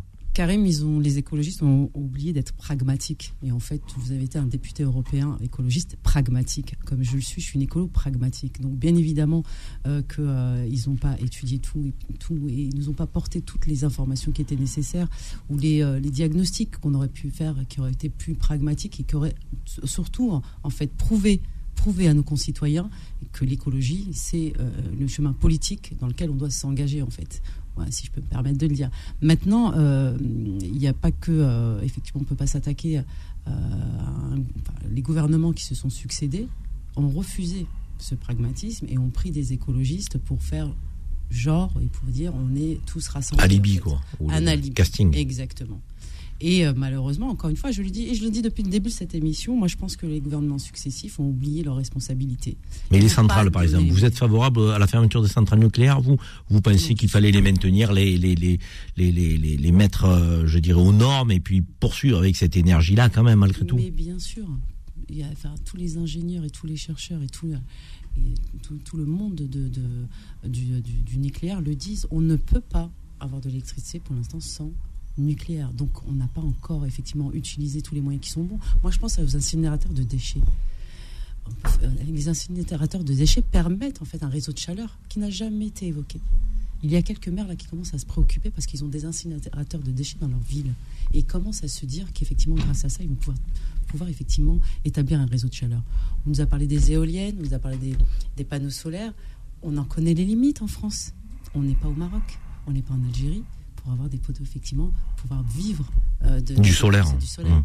C'est clair. Chaque pays doit effectivement euh, mettre les moyens qui lui euh, qui sont propres à son pays. Mais ce courant écolo-pragmatique, euh, il existe ou pas dans votre parti Ou, ou c'est un vœu pieux que vous formulez euh, Parce qu'on a l'impression qu'il y en a beaucoup qui sont hors sol. Alors, dans tous les partis, il y a des gens hors sol. Mais est- est-ce que est-ce qu'aujourd'hui, on a... euh, allez, à gauche, on va le dire comme ça, puisque la gauche est dans un tel état de décomposition que on, on peut s'interroger sur l'avenir de la gauche. Est-ce que la gauche peut porter une vision de la société harmonieuse, euh, dynamique sur le plan économique, euh, avec, euh, je dirais, une, capacité à parler aussi des sujets régaliens, ou est-ce que vous n'y croyez pas du tout en tant qu'élu de gauche, écologiste de surcroît? Mais j'y crois parce que je le prône et moi je suis ravie d'être à la, ville de Nanterre, être élu à la ville de Nanterre parce que c'est ce qu'on fait. On est une gauche pragmatique, des écologistes, des socialistes, des communistes et la société civile. Et on est pragmatique. On ne fait que ce qui est nécessaire à nos concitoyens. Et on est un peu le laboratoire, puisqu'on fait de la transition écologique une délégation phare. Donc on est un peu le laboratoire de ce que devrait faire l'échelle nationale. Pourquoi au plan national euh, la gauche n'y arrive pas? C'est quoi? C'est un manque d'incarnation? Il n'y a pas de personnalité? Ou c'est un problème de logiciel quand même? Est-ce que vous reconnaissez qu'il y a un problème de logiciel? On entend tout et n'importe quoi. On a l'impression que cette NUPES, ça va pas faire plaisir à beaucoup d'amis à moi euh, qui euh, sont au sein de la NUPES, c'est l'auberge espagnole. Est-ce qu'ils pensent tous la même chose ou est-ce que c'est une alliance de circonstances pour pouvoir euh, être élu euh, euh, On est passé de la lutte des classes à la lutte des places, j'ai l'impression à gauche. En tous les cas, pour les législatives, cette, cette alliance, elle a matché. Donc, il faudrait voir si dans d'autres élections et d'entre effectivement d'autres élections, ça pourrait matcher. Euh, Je le redis encore une fois, il suffit effectivement d'a- d'avoir du bon sens, d'avoir des vraies convictions. Et comme vous le dites, moi, je pense que les, il y a, y a des gens qui sont pragmatiques, qui sont soient engagés dans des partis politiques ou qui, qui soient simplement société civile, qui ont pris l'ampleur de, la situation et qui vont vers ce pragmatisme. On ne peut plus ne rien, tout et raconter tout et son contraire. De toutes les façons, on est sanctionné euh, Quel est le leader que vous voyez, euh, sans vous dévoiler, si vous ne le souhaitez pas, mais si, ouvertement euh, vous deviez nous, répondre à cette question, quel est celle ou celui qui peut incarner une forme de gauche moderne, pragmatique, conciliant des valeurs historiques et traditionnelles, hein, parce que la gauche de Jaurès, est toujours d'actualité, qui pourrait porter un logiciel de gauche puissant aujourd'hui, attractif aux yeux du peuple français, selon vous Dévoilez-vous un peu, Samia, allez-y. Vous en Non, mais euh, ce serait vous mentir que, que vous, de- vous donnez un nom, parce que je n'en aurais pas. Moi, ce que je vois simplement, c'est ma pratique quotidienne dans ma ville. Et moi, si je- je souhaitais mettre en valeur une personnalité, c'est Patrick Jarry, qui est pour moi aurait été un leader national, parce que la vision C'est votre maire, ça. C'est le maire de Nanterre. On le dit à ceux de qui, sa ville, qui nous la vision de son territoire, effectivement, la, vie de son- la vision de son territoire. Pour moi, c'est ce que euh, tous les maires devraient faire. On a bien compris une gauche qui peut être forte dans les territoires, mais qui a quand même du mal à incarner quelque chose au plan national. C'est un peu ce que nous dit Samia Kasmi. Donc des initiatives ici ou là très intéressantes, euh, des groupes, euh, des collectifs de gauche qui euh, apportent euh, et qui servent l'intérêt général à l'échelle locale, territoriale, mais euh, une difficulté à, à faire rêver le pays au plan national et à proposer une alternative, notamment à Emmanuel Macron, puisque c'est lui qui nous gouverne. On en reparlera. euh, je vous le dis, on a lancé une invitation à l'ancien président de la République, François Hollande, euh, donc la semaine dernière. Et, et François Hollande, euh, on espère le recevoir sur Beurre FM pour faire un bilan avec lui euh, de la gauche euh, actuelle, passée, et puis surtout évoquer celle à venir. Petite pause, les amis, on revient. Vous savez qu'on a une rubrique qui s'appelle coup de cœur. On aime bien terminer sur une note très positive. Loupineda nous donnera son coup de cœur. Samia Kasmin nous donnera son coup de cœur. Je me permettrai de vous donner le mien. Euh, je vous fais une petite confidence. Il est cin- cinématographique, le mien. Euh, essayez de réfléchir. Les engagés, les engagés reviennent dans un instant. 10h midi. Les engagés présentés par Karim Zeribi sur Beurre FM. C'est le sprint final de notre émission euh, aujourd'hui. Euh, durant deux heures, on a traité des sujets d'actualité comme nous le faisons tous les vendredis, chers amis, euh, de 10h à midi sur l'antenne de Beurre FM dans l'émission Les Engagés. Euh, beaucoup de, de témoignages euh, sur notre émission, euh, sur les réseaux sociaux euh, et, et de, de, de plus en plus de personnes qui, euh, qui nous suivent. Merci en tout cas de votre fidélité à Beurre FM en général et aux engagés en particulier. Nous sommes en fin d'émission après avoir traité des sujets d'actualité comme la Coupe du Monde au Qatar, échec ou réussite. On a vu avec un témoignage très fort de Michel Moulin en début d'émission que c'est une réussite en termes d'organisation de cette Coupe du Monde et que les Français sont devant leur téléviseur. Euh, c'est euh, Lou Pineda qui nous a donné les chiffres entre euh, la dernière Coupe du Monde et celle-ci. On, on a autant, sinon plus de Français qui suivent l'équipe nationale. On a salué aussi le parcours de l'équipe du Maroc, qui est une équipe qui nous tient à cœur, mais on va y revenir certainement dans les coups de cœur. Euh, on a évoqué la Covid. La Covid avec Bruno Megerman. Vous n'avez pas de quoi vous affoler, mais il faut quand même protéger les plus vulnérables. On porte le masque si on estime nécessaire dans les endroits clos, notamment les transports euh, publics, TER, euh, tramway, bus. Et puis on, protège les plus vulnérables. Ça, c'est très important. On continue de le faire avec un esprit de res- de responsabilité. Maître Hervé Serroussi et Samia Kasmi, notre invité aujourd'hui en plateau, qui est avocate et adjointe en charge du logement à la ville de Nanterre, ont évoqué avec nous euh, ben, la délinquance des mineurs, avec euh, cette, cette vraie question. Euh, Doit-on plus sanctionner les familles qu'on ne le fait aujourd'hui lorsque des, des mineurs sont reconnus comme, comme délinquants? Les coupures d'électricité, ça a été un sujet aussi. et on a eu l'humoriste Naïm qui ben, parlait de quasiment de tiers-mondisation du pays, sixième puissance mondiale, alors, des coupures d'électricité. Si on nous l'avait dit il y a quelques mois, qui l'aurait cru, chers amis Euh, On abordera la semaine prochaine la loi sur l'immigration euh, que le gouvernement a portée euh, et qui sera d'actualité au début de l'année 2023 euh, dans nos assemblées euh, euh, donc délibératrices, euh, Assemblée nationale au Sénat. Cette loi qui prétend vouloir s'appuyer sur deux jambes, une qui est celle de l'humanité, l'autre qui est celle de la fermeté. Euh, on vous posera la question, on abordera ça avec des spécialistes, des experts, des politiques la semaine prochaine. Euh, ce sont des sujets qui nous tiennent à cœur et qu'on n'a pas envie d'aborder de manière ni hystérique euh, et ni caricaturale. Ce sont des sujets trop sérieux. C'est la séance et c'est la séquence plutôt coup de cœur. Le coup de cœur de la semaine. Alors on termine toujours, euh, Samia Kasmi, notre émission sur une note positive. Et euh, on veut parler euh, de ce qui euh, créé de l'enthousiasme, de l'envie, de la gaieté, du bon cœur, euh, à la fois à nos invités, mais aussi à, ceux qui m'aident à préparer cette émission. Donc Lou Pineda va nous faire un petit coup de cœur, mais on va commencer par, vous, notre invité, Samia. Si vous aviez un coup de cœur à partager avec les auditeurs de Beurre FM, euh, quel serait-il Ben moi, Karim, mon coup de cœur, euh, effectivement, vous me le proposez, euh, c'est la qualification du Maroc lors de la Coupe du Monde qui se déroule actuellement au Qatar. Pourquoi? Parce que au-delà du, du- du- du- peuple marocain qui était en liesse au Maroc et un peu partout dans le monde entier, moi j'ai pu constater ici qu'en France, euh, on est bien évidemment euh, ravis que l'équipe nationale française soit qualifiée également. Et on a assisté, on a, on a pu voir de, superbes actions. Mais j'ai pu constater que l'engouement, effectivement, dans les banlieues, euh, de, donc, de toute cette jeunesse d'origine maghrébine, effectivement, était unie. Au-delà du fait qu'elles sont toutes françaises, bien évidemment, ces, euh, euh, ces, jeunes dans les banlieues, et moi-même, qui je suis euh, effectivement française et d'origine algérienne, j'ai pu sentir effectivement un engouement, enfin une unité, une, unité qui, qui, qui, qui avait disparu quand même, j'avoue, qui avait disparu et certes peut-être parce que les gouvernements politiques des uns et des autres ces derniers temps ont fait parler d'eux. Je pense notamment au Maroc et à l'Algérie, mais j'ai senti qu'effectivement en France, euh, voilà, là tout ça, nous c'était balayé et effectivement ce qui en ressortait, c'est que moi j'ai pu voir les drapeaux marocains, algériens, tunisiens, sénégalais. J'ai aussi vu les drapeaux bien évidemment français et euh, j'ai été euh, voilà ravie en me disant que que finalement ça c'était aussi le bonheur et c'était quelque chose de positif. Alors c'est intéressant ce que vous soulevez parce que comme sujet, vous, vous nous parlez effectivement de la fierté et de la joie de ces Marocains. On peut le comprendre. Euh, de ces Français d'origine marocaine et de ces Marocains euh, de nationalité euh, qui sont étrangers immigrés sur notre sol en situation régulière, d'avoir fêté dans une liesse absolue cette victoire.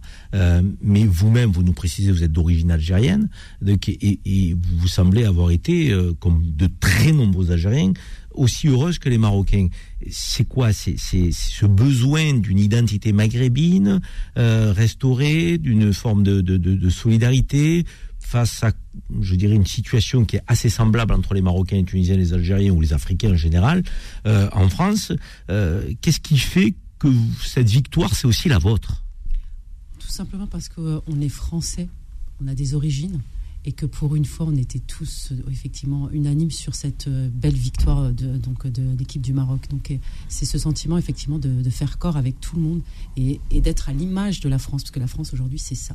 On est français, on a des origines et on peut être content lorsque l'un, notre équipe d'un autre pays dans lequel on a des amis, on a des voisins, on a peut-être effectivement de la famille, parce qu'il y a des, couples qui sont issus de, de mixité, donc de, d'origine. Donc, et c'était de se dire, bah, on est aussi content de fêter cette victoire parce que cette victoire, c'est aussi la nôtre. Alors vous en faites un coup de cœur, mais je me fais l'avocat du diable deux secondes. Euh, il y a des gens qui estiment que sortir les drapeaux euh, du, pays d'origine ou du Maroc, euh, ça veut dire préférer son pays d'origine à la France. Est-ce que ces débats-là, ils vous interpellent? Est-ce que vous les trouvez inintéressants? Vous les balayez d'un revers de main? Ou est-ce que vous dites non Il faut rappeler à ces gens-là qu'on peut être français, fier de l'être, mais fier de ses origines aussi, tout simplement. C'est exactement ça. Euh, je considère, je suis française et j'ai des origines et, les origines, on peut peut pas nous les retirer et on est fier de cette culture, de ce, de ce melting pot et de cette fierté d'avoir plusieurs cultures. Merci Samia pour ce coup de cœur. En tout cas, on souhaite une très bonne chance euh, au, au, Maroc euh, qu'on rencontrerait en demi-finale, euh, nous Français, euh, si on fait des parcours euh, de victoire pour les deux équipes. Lou, ton coup de cœur, il est aussi en lien avec l'Afrique, je crois. Oui, exactement, Karim. Je vais vous parler de l'Afrique, mais sous le prisme de Sally, une créatrice de contenu sur les réseaux sociaux et réalisatrice de documentaires. Après avoir créé sa chaîne YouTube en 2018, Sally, de son vrai nom Salima Punga, devient rapidement très populaire. Avec près de 600 000 abonnés sur sa plateforme, Sally aborde des thèmes qui touchent particulièrement les femmes et la communauté méditerranéenne. Femme engagée et fière de ses origines avec une mère marocaine et un père camerounais, Salima grandit dans un environnement multiculturel. Cette ancienne juriste finit par se consacrer uniquement aux réseaux sociaux et comptabilise aujourd'hui 900 000 abonnés sur Instagram. Forte de cette visibilité, elle lance en 2021 son projet Motherland, une mini-série documentaire sur les pays d'Afrique. Elle part d'un constat, celui d'une mauvaise représentation ou représentation représentation partielle du continent qui n'est vue par le prisme que de la misère, de la pauvreté des locaux, de la malnutrition ou encore de la sécheresse. Elle prend alors ses valises et ses économies pour nous faire découvrir l'Afrique comme on la voit rarement à la télévision. Les deux premiers épisodes tournés au Sénégal et en Côte d'Ivoire ont un fort succès car chaque épisode est vu entre 700 000 et 900 000 fois. Pour son troisième épisode au Cameroun, Salut a vu les choses en grand grâce à un partenariat avec la plateforme Brut. De gros moyens sont déployés pour réaliser un super Le documentaire est également projeté en avant-première au cinéma des Champs-Élysées avec 400 places écoulées en moins de 10 minutes. Mais ce n'est pas tout car grâce à un programme pour les jeunes entrepreneurs, Sally est même allée présenter son projet à la Maison Blanche. Une consécration pour cette jeune femme qui prouve que des réseaux sociaux au cinéma, tout est possible. Alors, si vous avez envie de redécouvrir l'Afrique, loin des préjugés, des clichés et au-delà des idées reçues, allez voir le compte de Crazy Sally qui apporte un œil frais, dynamique, nouveau, agréable, où on montre les belles choses et la richesse absolue de ce continent. Rendez-vous pour les prochains épisodes au Mali et au Congo. Merci Lou. Euh, moi, il me reste une minute à peu près pour faire mon coup de cœur. Je vais essayer de le faire dans les temps. C'est un coup de cœur qui euh, euh, se tourne vers un producteur, scénariste, réalisateur, Rachid Bouchareb. Rachid Bouchareb, il a sorti euh, le film Nos frangins le 7 décembre, euh, donc il y a 48 heures.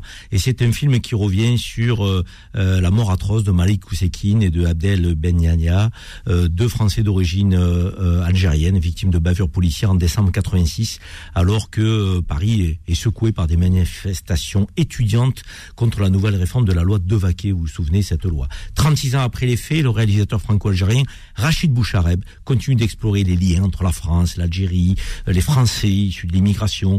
Euh, et dans son dernier film, euh, Nos frangins, il revient donc sur cette affaire dramatique. C'est un long métrage de 92 minutes.